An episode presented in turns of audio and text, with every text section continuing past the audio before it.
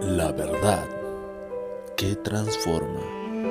Palabras que cambiarán tu vida. Muy buenos días, Dios les bendiga. Bienvenidos una vez más a La verdad que transforma. La Biblia nos dice en el libro de Apocalipsis capítulo 19, versículo 9, y el ángel me dijo, escribe, bienaventurados los que son llamados a la cena de las bodas del Cordero. Y me dijo, estas son palabras verdaderas de Dios. Qué maravilloso es poder estar ese día, en ese momento, en la presencia de Dios y ser llamados a esas preciosas bodas, a esa cena maravillosa.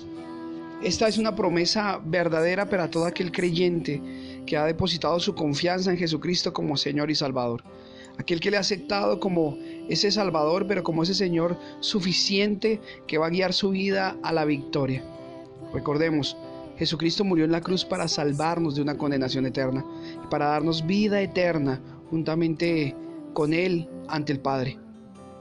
Es tiempo de, de fortalecer nuestra fe, renovar votos con Dios y seguirle porque va a haber un día, un día de fiesta, un día de júbilo eterno, donde va a haber una boda, donde la iglesia eterna, la iglesia gloriosa de Jesucristo se unirá con su amado y habrá una cena y habrá un gran banquete donde todos nos regocijaremos y viviremos por la eternidad con nuestro buen Dios.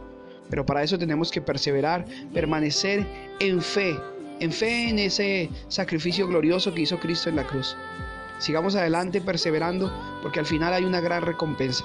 No importa las dificultades, problemas que en el presente se estén dando en tu vida, en tu casa, en tu familia. Si perseveramos hasta el fin, seremos salvos. Y hay una recompensa al final. Hay una recompensa. La unión eterna de nuestras almas con Cristo en el cielo. Así que ánimo, ánimo. La recompensa no tarda. Cristo viene ya.